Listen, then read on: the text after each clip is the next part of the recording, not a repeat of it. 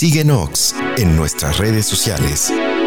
Estamos en Facebook, Instagram y Twitter como Escúchanos.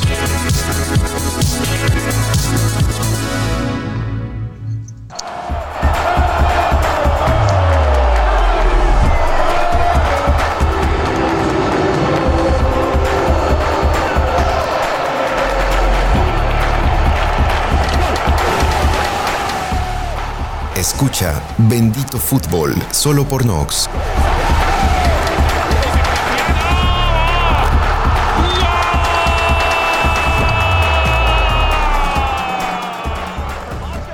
Continuamos con estos especiales de Bendito Fútbol. En Bendito Fútbol hemos retomado y la producción y todos hemos comentado acerca de las diferentes selecciones mexicanas y sus participaciones en los últimos mundiales. En este episodio toca el turno de hablar de la selección del 2010 y la del 2014. Y para eso, como siempre, voy a saludar a quien me acompaña el día de hoy. Jesús Armando Lendechi, ¿cómo te va?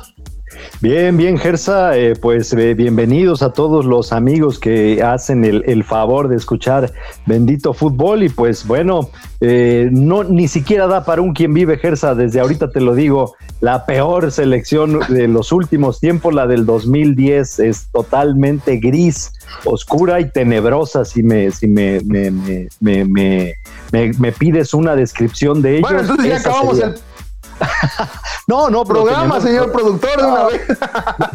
le, Tenemos que, le, tenemos que, dar y bueno, pues habrá que escuchar al invitado de lujo que tenemos, ¿no? Exactamente. El día de hoy tenemos como invitado en este podcast de Bendito Fútbol al profesor Gerardo Arcos Cruz, quien le amablemente le agradecemos que esté en este podcast. Profe Gerardo, ¿cómo te va? Bienvenido a Bendito Fútbol. Hola amigos, un gusto estar con ustedes en este lindo en este lindo espacio y pues hablar, tienes razón, Jesús Armando, este, en 2010 muy, muy macabro desde el proceso y pues la 2014 también un mal proceso, pero de los mejores, de las mejores participaciones que ha habido en, los, en los mundiales. Precisamente vamos a hablar de México, la selección mexicana del 2010, el proceso y la clasificación de CONCACAF para esa Copa del Mundo.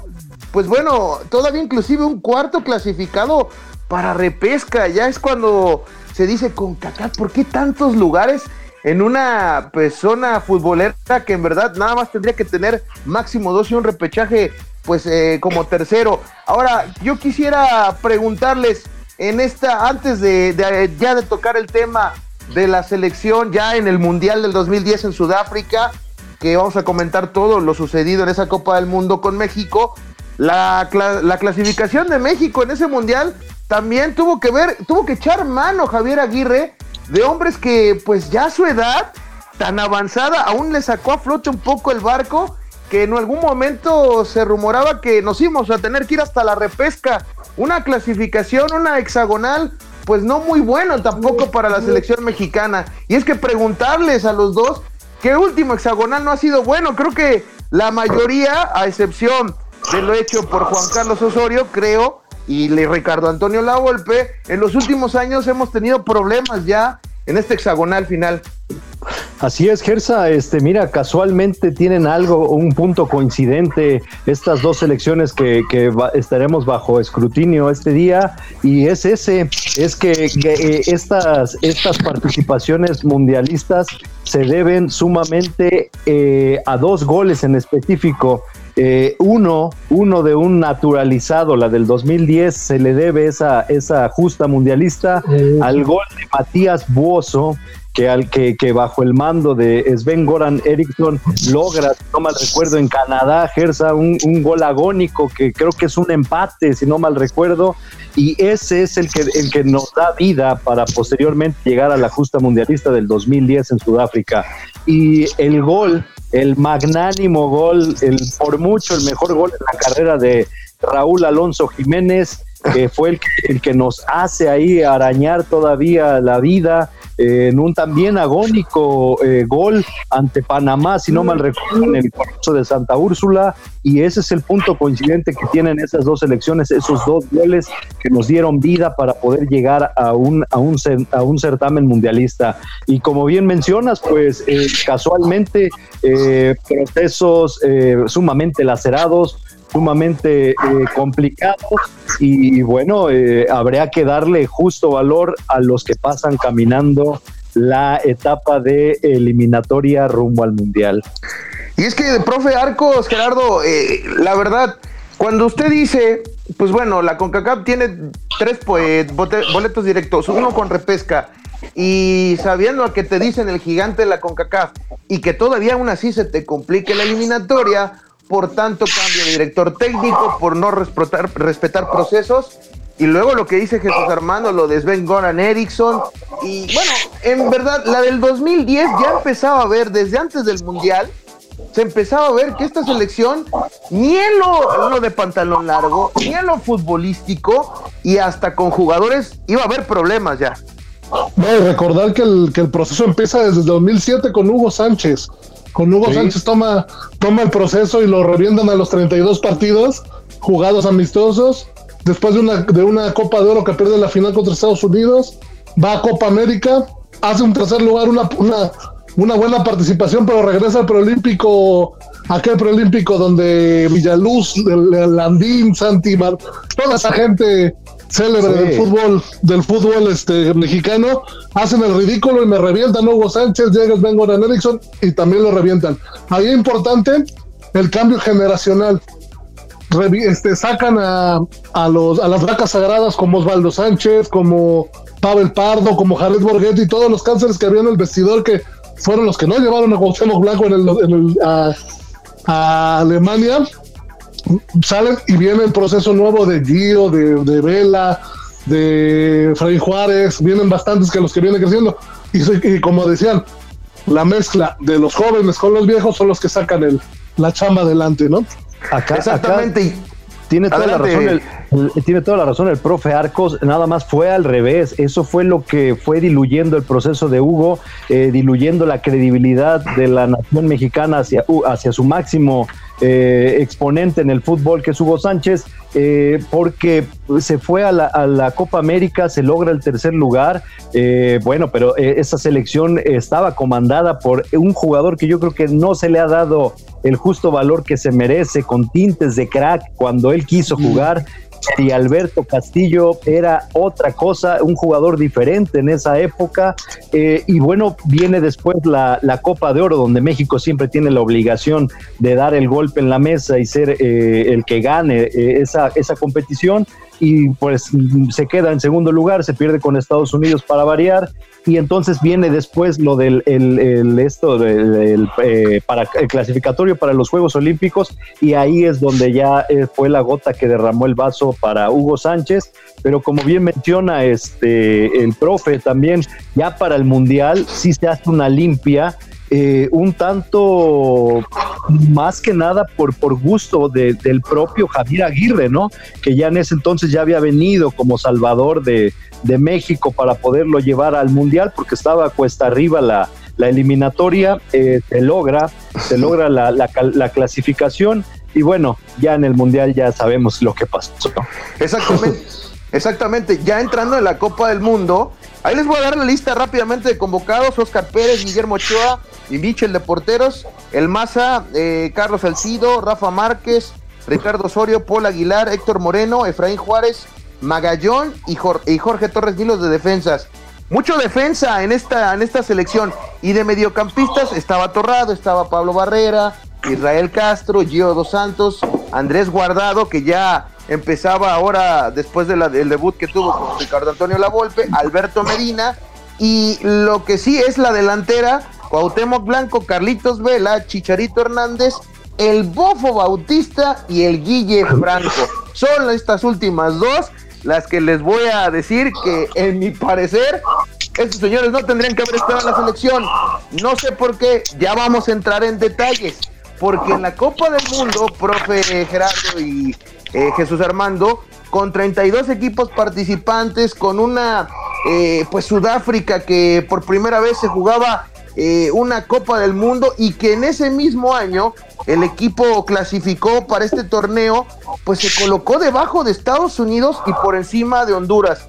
El sorteo colocó a México ya en el grupo A junto a Sudáfrica, Francia y Uruguay. La selección mexicana pues le, le correspondía abrir la Copa del Mundo en eh, este en el debut, en el primer partido, en la inauguración, enfrentar a lo que era el, el, anfitrión, que era Sudáfrica, en ese estadio Soccer City pletórico en la ciudad de Johannesburgo, que pues tuvo una asistencia de casi 90 mil espectadores y que se terminó con un empate a gol, ¿no?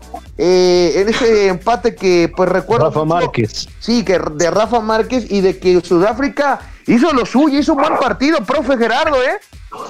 Sí, no, en lo que en lo que se pensaba que iba a demostrar Sudáfrica, eh, un equipo volcado al frente, eh, dirigido por Parreira, si no me equivoco en ese momento, eh, un profe que le sabe bastante, con, con la única, con la figura que era Steven Pinear, Pinear que era el, el, 10 de, de, Sudáfrica en esa época, y le vino a poner un buen 4 ahí al Vasco Aguirre con su planteamiento que traía inventando el 4-3-3 el con un Andrés Guardado cerradito por el centro, y adelante con lo que pudiera hacer, este, me recuerdo que era Giovanni Dos Santos y el buen este, Guille Franco, eh, fue muy complicado. Le anulan un gol a Carlos Vela en ese juego.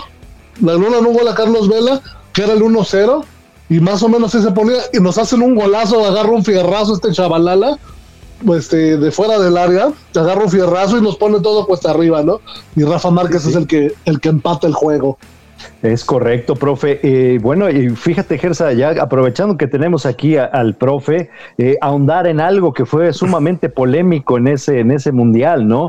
Todos, todos, todos a ciegas decíamos que el portero titular era Francisco Guillermo Ochoa y llega, llega Javier Aguirre. Bueno, hay que destacar algo bajaron del barco a José de Jesús Corona de ese mundial por un problema que tuvo fuera de cancha, ¿no? En una discoteca allá en Guadalajara. El eh, primo, el primo de Corona. Primo de Corona, resulta que fue europeo, en realidad un muchacho, y a la, yo recuerdo esa conferencia de prensa de Corona ya unos meses antes del Mundial aceptando su toda la culpabilidad, y bueno, eh, lo bajan, lo bajan del barco, pero ¿qué, qué, baraja de porteros teníamos, profe, usted que le sabe mucho a la portería. Imagínate, dejaron fuera a Osvaldo y dejaron fuera a, Corona. Corona, sí. Eh, mencionas a, mencionó Gersa a Michel, que fue Michel, fue este Francisco Guillermo Ochoa y el Conejo Pérez. Digo, no, yo creo desde mi particular punto de vista, no influyó para nada el hecho de que el Conejo Pérez eh, fuera, le ganara la partida final o fuera del total agrado de Javier Aguirre, pero sinceramente yo creo que ese, ese era el momento particular y específico de Francisco Guillermo Ochoa. No sé usted qué, qué, qué opine, profe, que le sabe mucho a la portería.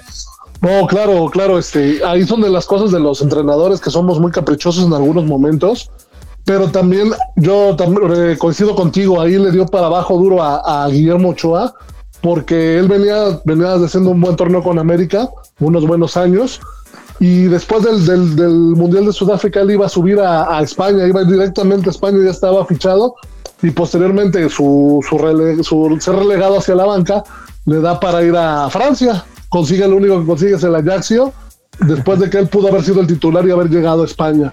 Sin duda alguna, Ochoa era el que venía en mejor momento, pero pues se confió, más en Oscar Conejo Pérez, que fue su portero en el 2002, y en las eliminatorias pesadas que fue en Guatemala, se fue a meter a, al Cuscatlán a Salvador y en, y, en Costa Rica, Conejo Pérez fue el que, el que tuvo la, la responsabilidad, mucha confianza de, de Javier hacia el conejo y pues es muy respetable, ¿no? Como lo dijiste, no hubo una que dijeras, no, debió haber parado.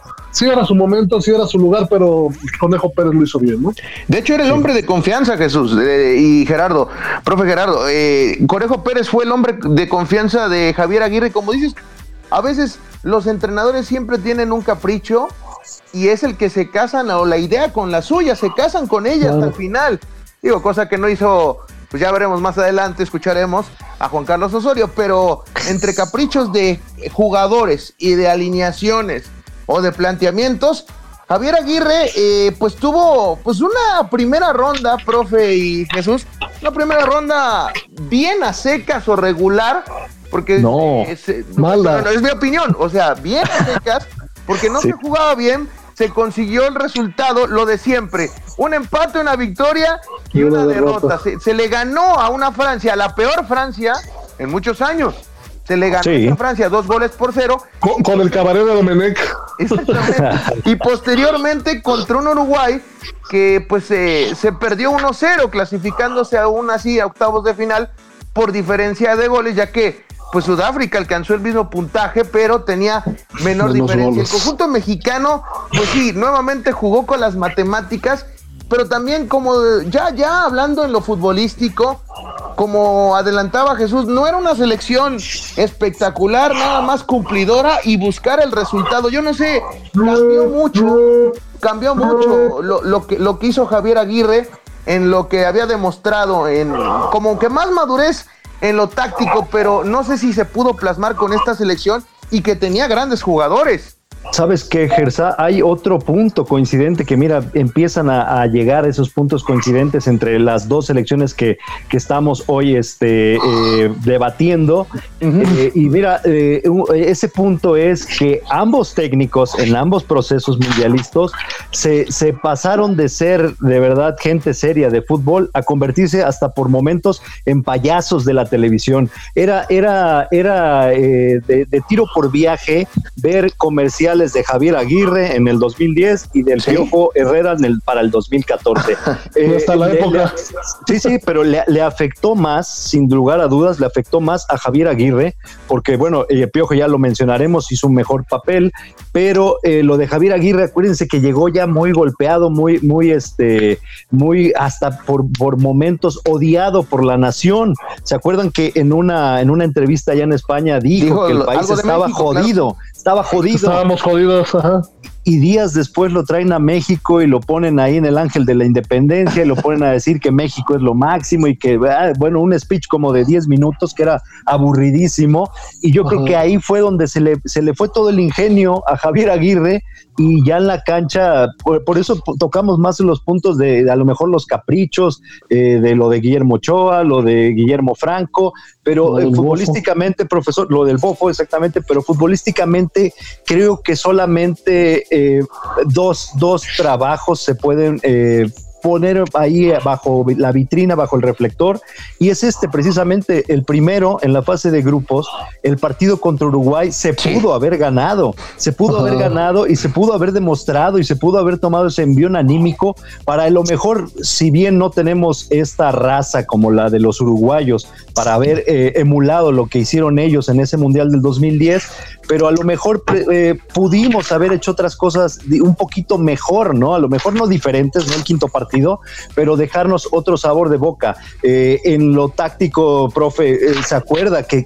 siendo Andrés Guardado el mejor hombre en los primeros 45 minutos contra Uruguay, Javier Aguirre decide sacarlo, sí, sí, lo saca entra, Entra Barrera, entra Barrera por él. Sí, sí, sí, o sea, algo que que en esta venimos, este, este, viene el desarrollo de Javier Aguirre como con esa potestad de haber llevado a México al Mundial en el 2002 también cuando fue problema y, de ser el que entrenaba en Europa.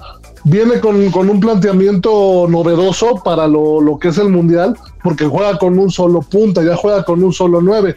Mientras Uruguay te jugaba con dos puntas, este juega con una. Ya empezaban a, modernizar en eso. Y tienes toda la razón. Aguardado pega un zapatazo que pega en el travesaño, ¿no? Contra, contra Uruguay, era el que estaba mejor jugando. Y vámonos para atrás. Entra, entra este Pablo Barrera y nomás no. Aunque le costó un poco, profe, porque meterse en el partido mejoró cuando Aguirre, yo creo que por ahí movió las piezas a Almaza Rodríguez en la defensa central con Osorio y lo puso a Osorio, creo que de carril derecho, para dar un poco de respiro defensivo, porque sí, Hubo un momento en que Uruguay no, no, no, no, encima con, con, y con, Forlán. sí, no, y, y, ahí es Rafa Márquez, este, lo utilizaba de medio de contención y lo terminó mandando para atrás ya después y jugó Ricardo Soria por la banda, toda la razón. Sí, sí, sí, pero, pero bueno, eh, sí, sí hubo momentos, momentos que se sufrió, pero también por momentos este, se llegó a sublimar eh, acorde a lo que tenía el nivel de esa selección. Eh, no, no le, por eso yo decía, me atreví a calificarlos como la peor de los últimos tiempos y gris y aparte, este, como les dije, hasta tenebrosa, o sea, porque de verdad no le, le era como el sello del Vasco, ¿no? O sea, fue un poco deprimente puesto que él estaba en el fútbol de vanguardia, como dice el, profe Gerardo, pero eh, lastimosamente no se le plasmó la idea, o sea, fue más ver el Vasco Aguirre de jugador, o sea, fue más como que se imprimió la, la garra esta del Vasco Aguirre como cuando jugaba, cuando era activo, eh, y, bueno, este, eso era el, el, fútbol mexicano, ese era el, el sello de esta selección, y de ahí vaya, ya tocarlo de Argentina, pues es, es desde, vaya, es, es el, último clavo de la ataúd de Javier. Sí, otra vez en octavos contra, bueno, octavos de final se enfrentaba Argentina, misma selección que había echado fuera México en Alemania 2006 y que pues terminó con el mismo resultado, tres goles por uno, Tevez, Higuaín y fueron... Dos veces Tevez. Dos veces Tevez. del encargados de, de meter los goles por Argentina y por México Javier Chicharito Hernández Creo que en este partido sobra decirlo que solamente hubo un solo equipo en la cancha y pues totalmente desdibujado México desde el principio. No sé si nerviosos, no sé si más que nada con miedo, miedo desde, el, desde que saltaron a la cancha. Yo vi esta selección y pues ya cosas de qué comentar extras, profe. Lo de, lo, de Adolfo Bautista, que en verdad quería dejarlo también, en verdad que tu portero hayan sacado la estadística esa, no sé si recuerdas. sí, no, increíble. corrió más que Adolfo Bautista. Sí, no, no, no, pero ¿sabes qué, Gersa? Desde antes, desde la conferencia de prensa, acuérdense la, la, conferencia de prensa tan, tan emblemática de Javier Aguirre, ¿no? Que jamás vea la cámara, siempre con la, la, la visera abajo. Ajá. o sea, ya se, ya se veía, ya se vislumbraba lo que veía, y luego el, el a toro pasado, ¿no? Decir, eh, el bofo lo eché de inicio, se los puse de inicio porque los quise sorprender, quise, se me vino a la mente el bofo Bautista llevando a las chivas, apabullando al Boca Juniors, o sea, eh, un argumento muy, muy charro, ¿no? Muy, muy, muy sacado de la manga, ¿no? Fíjate que eso es, eso es un gran mal que tenemos los entrenadores que a veces con el afán de sorprender. Aquí la sorpresa la practicas, aquí la sorpresa la tienes que manejar en, partidos amistosos, en partidos de preparación. No lo vienes a hacer en, uno, en, en una en una en una zona de eliminatoria, ¿no? Tuvo 12 partidos, profe, de preparación antes del mundial. Tuvo dos. Sí, y viene a inventar esto, ¿no? Es, increíble, es como, como, bueno, respetando lo de del próximo programa, Osorio viene a, repetir la alineación contra Suecia, ¿no? También es increíble, ¿no? Cuando, cuando, cosas que no practicas, ¿no? Eso, eso como entrenador siempre es, siempre todos inventan, todos quieren hacer ese que platicaban del 94 que querían que volanteara a Hugo, tampoco, ¿no? Esas son las situaciones que solamente los entrenadores de élite, los entrenadores maduros y los entrenadores que en realidad trabajan ahí no saben ni lo hacen. Y con, con la finalización de la Copa del Mundo, México cumplía 24 años sin acceder a cuartos de final desde que la selección estuvo en México 86. no podían acceder a estos cuartos de final. Y otra vez se ampliaba la leyenda del quinto partido. No se podía. Y pasábamos, no sé si gusten ya, a lo que era el Mundial de 2014. Nada más 2010, nada más recordar este año es donde más, más este, mexicanos en, Europa había. Sí. Nueve, Nueve, nueve, convocados, pero había un desfase muy grande. Cuauhtémoc Blanco llegaba con 37 años a jugar. A eso me refería. El Guille Franco con 34, Salcido con 30, Márquez 31, y venían todos los chavos. Paula Aguilar, venía Ochoa, venía este eh, Héctor, Moreno, Héctor Moreno, Vela, Giovanni, Juárez, venían muchos chicos y muchos grandes, ¿no? Fue un desfase muy amplio, ¿no? Sí, sí, sí. Recordar, o sea, hay un botón, ¿se acuerdan esta cuando cuando le dan las gracias, cortan a, Jonathan dos Santos, ¿no?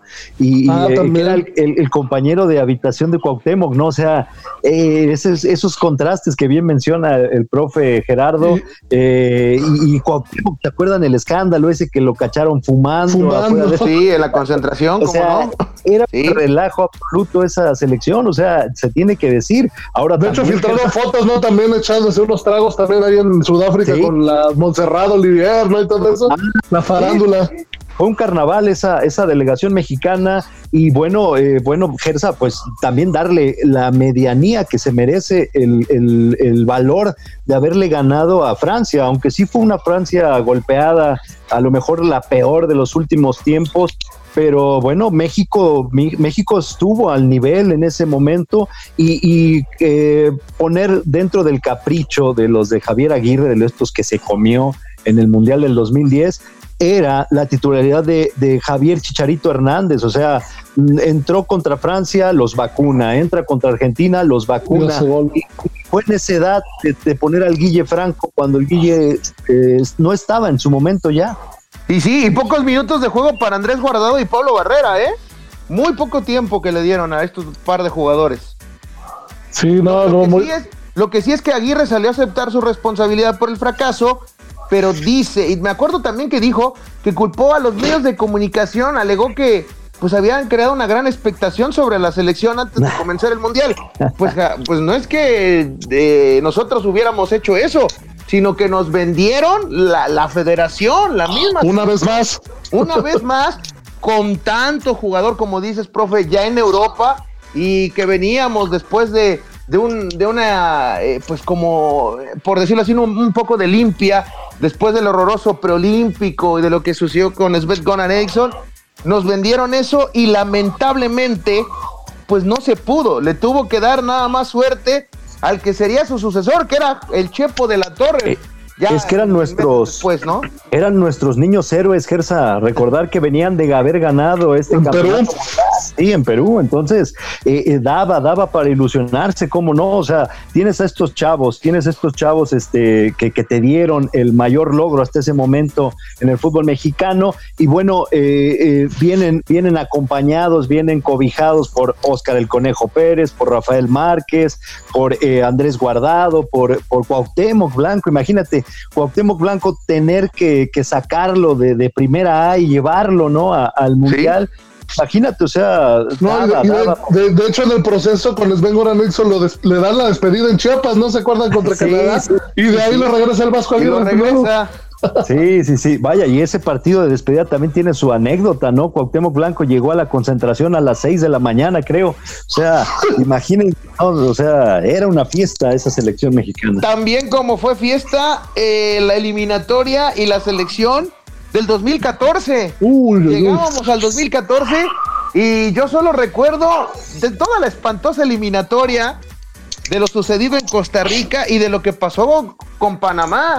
Panamá no estuvo en un puño a punto de ser eliminado, si no es como dijo Jesús, ese golazo de Raúl Alonso Jiménez y que le daba vida a México. En verdad, yo creo que es la peor eliminatoria que he visto en la historia de México. Se tuvo que ir a repechaje contra Nueva Zelanda.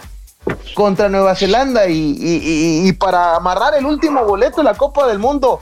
Jamás en la historia del fútbol mexicano se había complicado tanto, tanto, tanto una eliminatoria. Se había tenido la posibilidad de calificar antes porque y, y, se tenía el peligro de no avanzar a una copa porque eran menos boletos. Lo recuerdo por aquella eliminatoria rumbo a Estados Unidos que se gana contra Canadá. Pero aquí, aquí, profe Gerardo Jesús, con tantos lugares y México sufrió y tuvo que ir a un repechaje contra Nueva Zelanda. ¿Y cuántos directores técnicos, caray? La peor Gersa, sí, la peor eliminatoria, pero en el formato de visita recíproca, ¿no? Sí. Hay que recordar aquel premundial en Honduras, en, en Haití, bueno, esas han sido históricamente las, ajá, las, las peores, ¿no? Del 80 para ir a, a en Honduras ¿A para ir a, a, España y en Haití para ir a, 74, ¿no? a Alemania.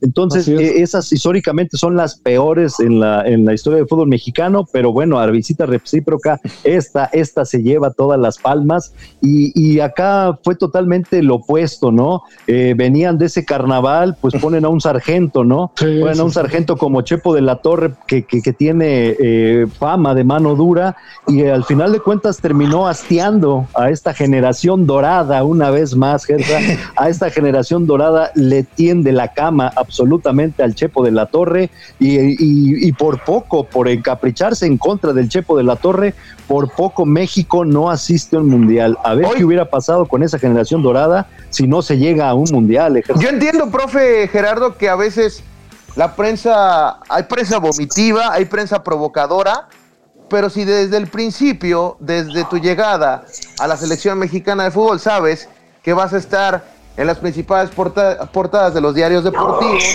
y que la selección mexicana, el director técnico de la selección mexicana, creo que después del presidente dicen que es el puesto más, más famoso, el puesto más vicio que tiene más reflectores, y ya no empiezas desde el, con el pie derecho con la prensa, ya se empezaba a notar que José Manuel de la Torre en cualquier momento iba a estallar y así lo fue. Sí, no, un tipo ácido, un tipo muy lineal, muy recto, muy, muy cuadrado en sus decisiones, en sus formas, pues no fue el resultado para toda la, la el vedetismo que hay de los futbolistas, es una realidad, ¿no? Pero recordar que empezamos bien con Chepo de la Torre, o sea, se gana, se gana esa Copa de Oro y, se, regresa a Confederaciones. Se, regresa, claro, se regresa a Confederaciones ganándole a Estados Unidos en Estados Unidos en una final de Copa de Oro con esta generación durada jugando a gran nivel. Recordar el firma la firma la firma la allí, o sea, eh, los motivó por un momento, pero fue tanta la mano dura que los terminó hartando. Y ya vimos que estos jugadores son sumamente delicados son sumamente especiales, eh, son sumamente sui generis, porque, porque precisamente nos dieron un gran logro, fueron un parteaguas, pero no terminan nada más de dar el do de pecho. ¿no? Sí, no, generación bipolar, una generación este, que te puede dar un día la gloria y otro te lleva al, infierno, ¿no? Le lleva al infierno y pues bueno, todo el mundo dice, pues es que Piojo nos vino a rescatar. Eh, eh, la verdad, no sé, profe Gerardo, pues ir a rescatar un repechaje frente a Nueva Zelanda, creo que con todo respeto para Nueva Zelanda, pues eh, no iba a ser realmente un, un, rival tan complicado como se mencionaba. Se estaba dudando más de la, de la capacidad de nuestros jugadores por el momento anímico y futbolístico que se tenía después de los sustos que nos dieron. Pues se pensaba que podría pasar cualquier cosa frente a Nueva Zelanda el repechaje fue, por decirlo así, pan comido. Y luego venía Piojo Herrera con una serie de partidos que tuvo previo a la Copa del Mundo y pues le sirvieron mucho para afrontar este Mundial de Brasil que se comenzaba y se iniciaba nada más y nada menos que con el anfitrión contra Brasil. ¿Recuerdan aquel partido? Eh, en verdad, yo sí lo recuerdo y la mayoría lo recuerda por un solo hombre, Francisco Guillermo Ochoa, la actuación de su vida. Bueno, pero primero fue Camerún, ¿no? El primero. Fue Camerún, fue Camerún. Fue Camerún, fue Camerún, sí. Se le ganó 1-0 con gol del cepillo. Camerún, que, que complicó y que también eh, eh, por ahí Rafa Márquez. Eh, ay, Dios mío, ya no sé qué decir de Rafa Márquez. A veces nos da buenos partidos, a veces nos da malas actuaciones. Lendechi, te lo voy a decir, profe Gerardo, lo ha dicho aquí en los podcasts el buen, eh, buen Rafa Márquez no es del agrado porque dice que los momentos importantes a veces nos ha fallado o nos ha dado una puñalada. O, no te mantienes, Jesús? Claro, me mantengo, es nuestro Beckham, eh, pero en este, en este aspecto, o sea, siempre, siempre nos ha jugado en contra, ¿no? O sea, su, su ímpetu eh, desmedido lo ha hecho tomar malas decisiones en el campo de juego y bueno, en el de 2002 fue más que nada la calentura que ya, ya no podía con ella y sí, pero bueno, se inicia ganando Gersa. Eh, yo, yo sinceramente no, no creía mucho en esa selección. Yo se lo he dicho, te lo he dicho a ti abiertamente y se lo voy a exponer también al, profe Gerardo. No es de mi agrado el Piojo Herrera, no, no considero siquiera que sea estratégico, eh, yo creo que es más motivador y, y, mira, aquí pasamos de eso, ¿no? Pasamos de quitar al gendarme eh, Chepo de la Torre y darle el paso a un campechano como lo es este Miguel Herrera, ¿no? Un apapachador totalmente del grupo que sabe precisamente con este don de gente, don de mando, sacar lo mejor de sus piezas y esa fue lo, eso fue lo que hizo en el Mundial del 2014. No sin antes recalcar que aquí, aquí se le hace justicia a Guillermo Ochoa, pero se comete una injusticia enorme con José de Jesús Corona, que era el que vivía el momento espectacular bajo los tres palos mexicanos. Y aún así, Jesús, déjame decirte que no hizo falta Corona, ¿eh? Pues no, no, no, con respeto. Te Corona. Y era el momento, profe Gerardo Sí, de no. Jesús Corona, pero a final de cuentas, el mismo Guillermo Ochoa, pues le dio eh, la decisión, más bien, le dio eh, el, el por qué decidió por él, ¿no? En los tres El partidos. menos, Los primera, la primera fase tuvo que tuvo Guillermo Ochoa fue pues eh, muy, muy, eh, muy buena. Y ni qué decirlo también del equipo mexicano, que realmente tuvo una primera fase. Yo realmente de los mejores partidos que he visto de México en el Mundial, todos van a decir el último contra Alemania, pero recordar esa actuación frente a Croacia. No, qué juegazo, qué juegazo. Quería intimidar y que Andrés Guardado terminó celebrando que aquí no nos temblaban las patitas, profe Arcos. Mira, nada más desde ahí eh, cosechándole a lo que dice Jesús Armando de, del Piojo Herrera. Es, Piojo Herrera es un tipo que viene trabajando un, un sistema 352 de memoria desde que inició, guiado por, por Ricardo Antonio. Y lo llega a aplicar. no, ¿eh? Y, y la- sí, lo, lo niega. Lo, lle- lo- lo llega a aplicar en el 2014 con buenos jugadores, con un Gallito Vázquez en su máximo Sí. momento. que en el León era una bestia, era un, era un monstruo. Y con este con HH y con Guardado, la verdad, muy bien esa media cancha. Una, una línea de cinco atrás y sus dos puntas. Eh, llega, lo hace, lo tiene bien, pero si se dan cuenta por qué en el América ahorita cambia a 4-4-2, porque se dio cuenta que él tenía que modificar, él se quedó toda la vida con el 5-3-2, pues Holanda por ahí lo neutralizó. Por ahí se Eso le no fue lo encima. hizo en el Mundial, profe. Eso Exacto, que se quedó. Al final vino a aprender y se dan cuenta. Yo, yo no puedo cuestionar, yo no puedo, yo no puedo cuestionar que no sea un buen estratega, porque sí lo es, lo ha hecho varias cosas, pero es más mediático y es un tipo muy cabezadura. Eh, yo, yo, por ejemplo, con muchas cosas que coincido con Juan Carlos Osorio por la, por el, por el trabajo teórico que tiene, que maneja, ya que sea un, un, fa- un fanfarrón y todo lo que quieras, pues muy diferente. Pero Sí, sí. Miguel, Miguel Herrera en ese momento eh, plasmó en el equipo lo que él sabe, lo que él ha hecho toda su vida, no modificó y fue lo que nos vino atrás, ¿no? Sí, sí, sí. eh, bueno, eh, se jugó muy bien. O sea, también miren, es que lo- los momentos, ¿no? Eh, usted sabe, profe, que en el, en el fútbol es de momentos y, Claro. y también la gente, la afición lo, lo percibía así. Eh, venía muy lacerado, venía muy maltrecha la selección mexicana. Eh, ob- obviamente peor ya no nos podía ir, ¿no? Entonces eh, se empieza, se empieza a conjuntar el equipo, se empieza a limpiar el ambiente, eh, compaginan bien con el piojo y entonces eh, empiezan a plasmar otra cosa en el campo de juego, pero siendo honestos, nosotros como aficionados ya no esperábamos nada del mundial. Ya, ya yo recuerdo que, todos estábamos bien, bien servidos, bien contentos de que llegamos siquiera al mundial. por cómo De hecho, las cosas. Jesús, de hecho no se esperaba que avanzáramos hasta la siguiente ronda, ¿eh? Sí, no, no, no, no, no. Y, y- y como, y como bien dicen, o sea, sí se da un juegazo contra Croacia. Yo creo que a Croacia lo mata su propia boca, ¿no? Como el refrán este que el, el pez por la boca muere. Salieron tan sobrados que, que México aprovechó eh, estupendamente Luquita eh, Modric esto. y Rakitic. Pero vamos soberbios. vamos a ver, vamos a ver el proceso de Croacia.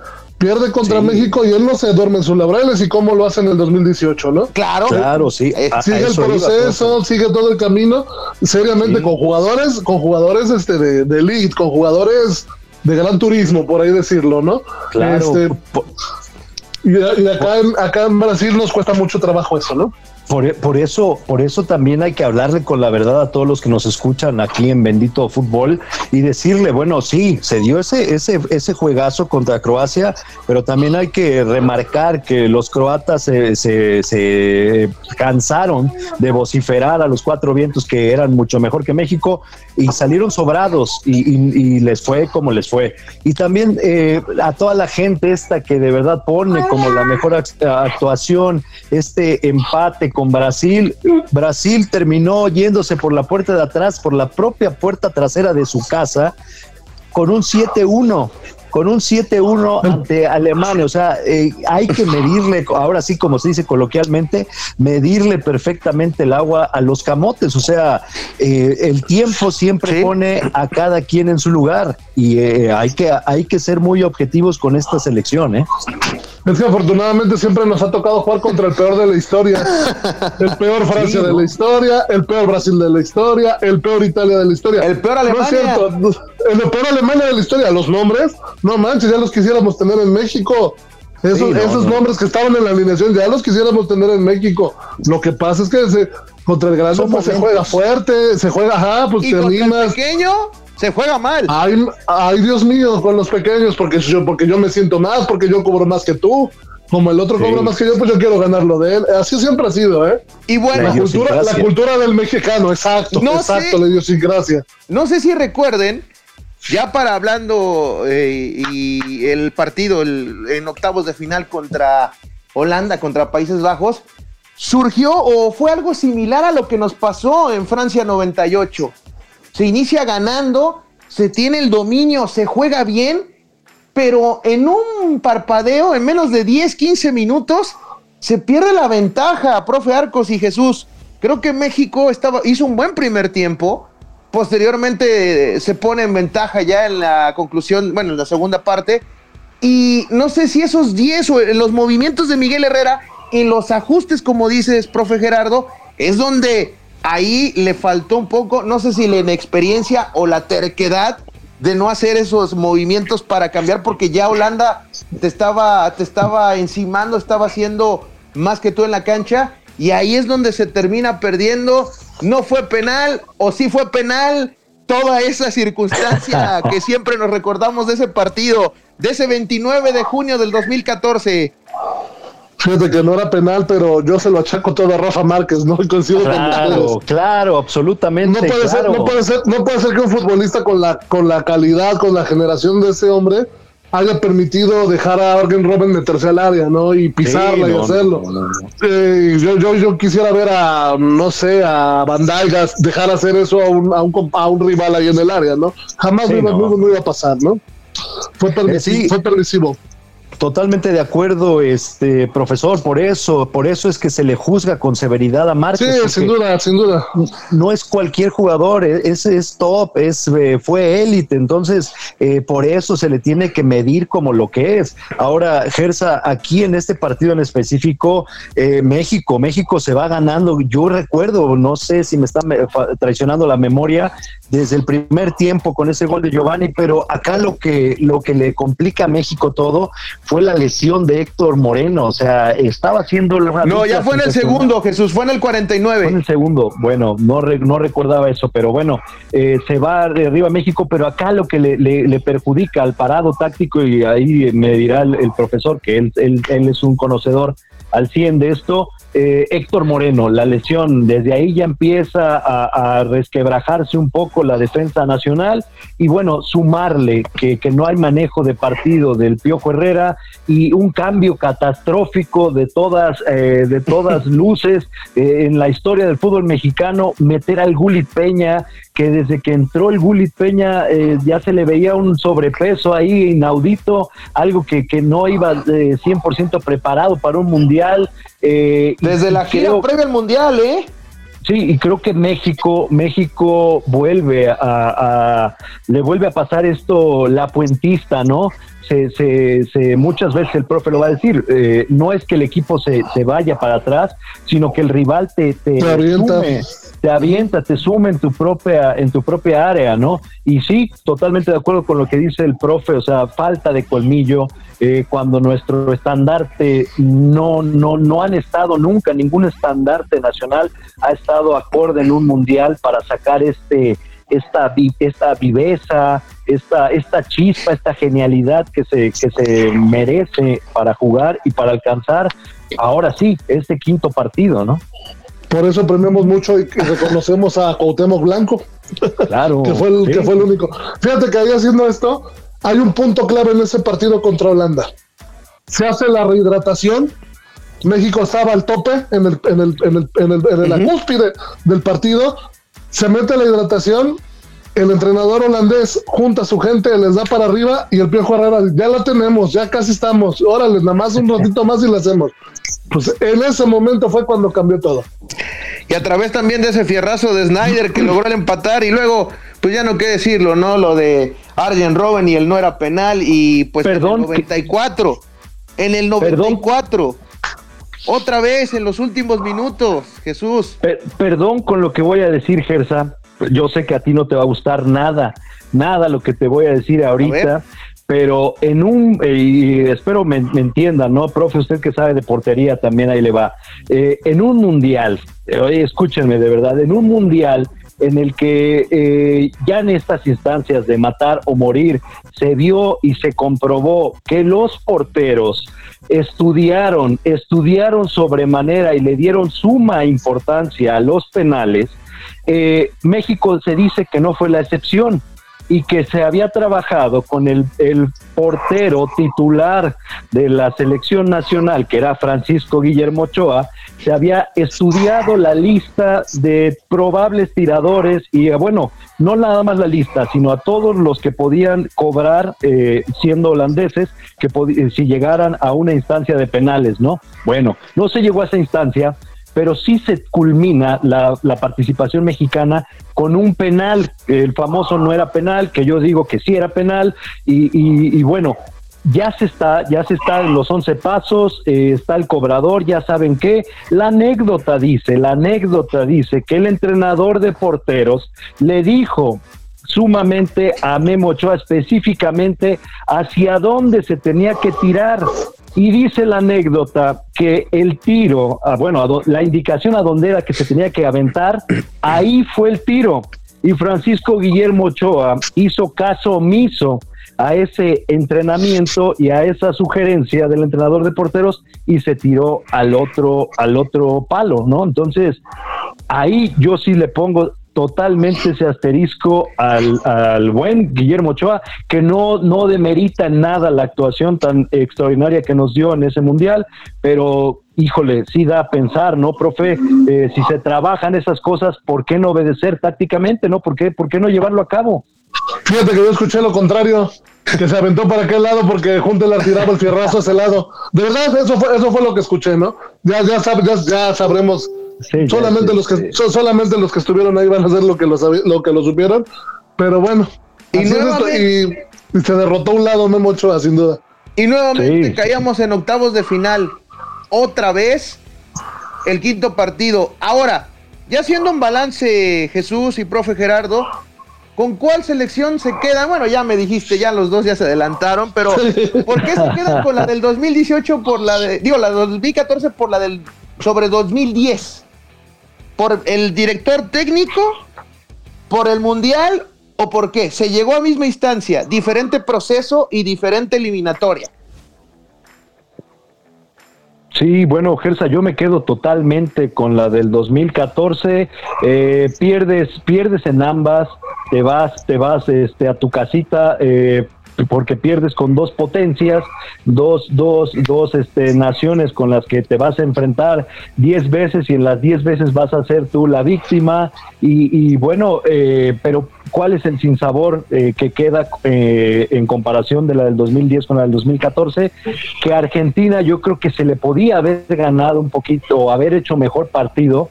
Eh, pues era Maradona, Maradona en ese entonces, así bien ha mejorado ya bastante como Sí, director como técnico, estratega. en ese entonces todavía estaba muy muy verde. Eh, bueno, el, el plantel de Argentina, pues sí, vaya, Argentina es garantía siempre hombre por hombre.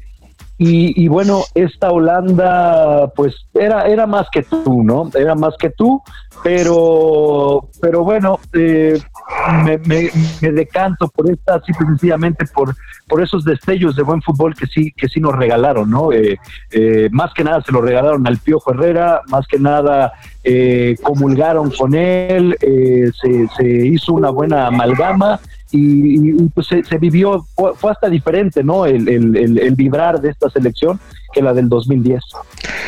Profe Arcos, ¿con cuál se queda? Yo me quedo con la 2014 igual, porque son siete puntos, porque se empata en primer lugar con Brasil, porque no se pierde en la primera ronda, porque hay muy buen fútbol, hay, muy buen desarrollo del fútbol. Eh, buenos conceptos tácticos. Eh, a, Croacia se le gana con dos con balones a balones parados magníficos. A Holanda, a Holanda se le tiene la lona cuando Holanda fue su última generación antes de que no fueran al mundial. Exacto. Exacto, fue su última generación y está repuntando, ¿no? Por eso me quedo con la del 2014 y pues por los puntos y la actuación yo creo que ha sido de las mejores, ¿no? O la mejor. Sí, y sí, lugar después de México, ¿no? Eh, hablando de México y hablando que nos acordamos más de Arjen Robben, creo que también yo me quedo con la del 2014 por encima de las circunstancias de que otra vez se tuvo en el palmo y el boleto a octavos de final y no se logró, no se logró mantener la ventaja. El manejo, creo que no hemos aprendido aún el manejo del resultado, el manejo de la ventaja. en momentos importantes México siempre decae, siempre alaba de ser la víctima. Y ahora cuando tienes el cetro, cuando tienes el liderazgo, cuando tienes la ventaja, ahí es donde México en ese escenario le tiene pavor, porque no sabe qué hacer con esa misma ventaja. Y lo hemos visto, y lo vimos contra Holanda y a pesar de las circunstancias, profe Gerardo y, Jesús Armando, creo que independientemente de que nos marquen penal, de que no vayamos a cambiar la estrategia o el parado táctico, le falta esa, ese pensamiento, esa forma de expresarse y de, y de, y de mantenerlo en la cabeza es una sola palabra, Gersa, es una sola palabra. Y sabes una cosa, eh, ese pasito, mucha, mucha gente le llama pasito, pero ¿sabes cómo se, eh, cómo se define ese pasito? Simple y sencillamente así en mayúsculas temple. Y ese para que ese temple lo tenga el futbolista mexicano Gersa ese pasito híjole tiene tiene que tener mucho fuelle en el fútbol de primer nivel no nada más en Europa como como muchos creen. No es jugando competencias de verdad de alto nivel y acostumbrándose a ganar y a, manejar esta, esta ventaja y hasta por ahí, eh, si, me, si me presionas, ser cancheros. ¿eh? Exactamente, esos minutos que demostraron frente a Croacia les faltaron contra Holanda en el último tramo de este partido. Don profe Gerardo Arcos, algo que quiera agregar a este podcast de estas pues dos elecciones no se termina de madurar, ¿no? De madurar en ese aspecto, como lo menciona José, Armando del, temple. Fíjate que eso lo manejamos desde, desde, desde las edades pequeñas. Yo que soy formador de niños, este es bien complicado porque también el que te tengan, el que te hagan un gol es difícil de quitarse la losa, ¿no? Y son temas de cultura, son temas de, del contexto social, son temas de muchas cosas, ¿no? Que tenemos que dejar fuera, que tenemos que abolir como tienes razón, hay que, hay que mezclarse con los grandes, hay que estar con los fuertes y hay que trabajar en situaciones complicadas. Y eso el mexicano es muy comodino. Eso es lo que sucede en este aspecto, ¿no? Sí, pues, no, profe, es la, ansiedad, ¿no? Esta, esta típica que hasta como sociedad, en cosas que no son de fútbol nos pasa. Ve el papel de baño, ¿no? Ve el papel de baño, ¿no? claro, claro, es, es algo que, que, es un lastre y para quitárselo, híjole, falta, falta mucho y es, es no nada más eh, a nivel deportivo, es cultural, Es, de ADN. Y de formación también se puede hacer en algún momento. Claro, desde, ahí empiezas, ¿no? Sí, sí, sí. Pues bueno, Jesús Armando, eh, pues le vamos a agradecer la invitación, bueno, que aceptara la invitación al profesor Gerardo Arcos Cruz. Profesor, eh, ¿algunas redes o dónde lo podemos seguir? Eh, en dónde está usted trabajando en estos momentos antes de pues concluir este podcast. Pues primero que no sea la, última, de verdad que muy, muy, no va a la primera ni la última, ¿eh? Muy, muy contento con ustedes. Ojalá el, productor, este Peternel, me, me, este, me invite más, este, con, todo gusto. De Peternel Casas, con todo gusto, este, estar con ustedes. Ya voy, ya, ya estoy a punto de firmar con el Real Cachaza también para, ah, los partidos. Eso también es un gusto. Este, y pues estamos en la primaria Carlos Acarrillo, ahí este, tratando de conquistar el mundo, dicen por ahí. Este, dando, queriendo lograr a nivel escolar una medalla es nuestra meta y vamos a trabajar. El COVID este año nos, nos jugó una mala pasada porque traíamos un camadón para, para para llegar a, a, podium y no se hizo el nacional, ¿no? Ni modo, estamos en la escuela primaria Carlos Acarrillo, la más grande de Jalapa y, de las mejores junto a la Repsamen también. No, no, no, no, de las mejores no, profe, la mejor, ¿eh? La mejor Ahorita sí. que hay en Jalapa. Díganlo usted sin miedo. Del 2009 para acá que llegué, sí. y pues con Ajá de Gersa decía el profe la más grande, pero en cuanto a instalaciones, mira que hasta cancha de fútbol tiene, por eso. bueno, en triunfos, totalmente de acuerdo con el profe, a partir de que él llegó a poner ahí su sello pero se los prestamos, Gersa, porque él es él es eh, oriundo de la Enrique de Repsamen gloriosa. Tenías que sacar el origen, Jesús. No ni el polvo, Gersa, en aquellos años, vaya, era tiro por viaje ganarle a la Carrillo, nosotros era, era el clásico y le ganábamos, Gersa.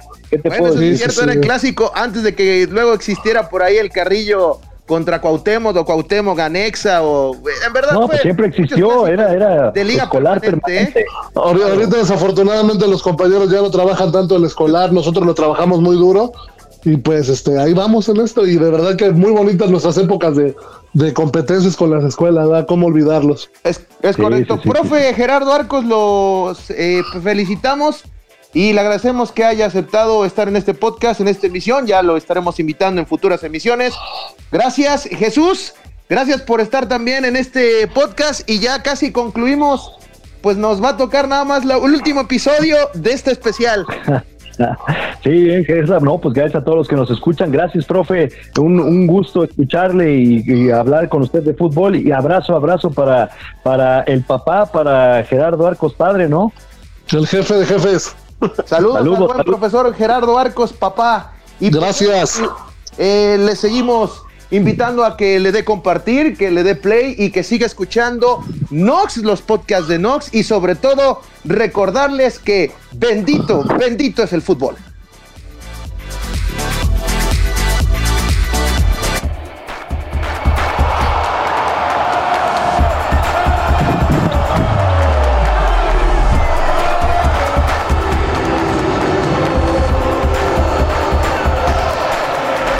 Escucha Bendito Fútbol solo por Nox.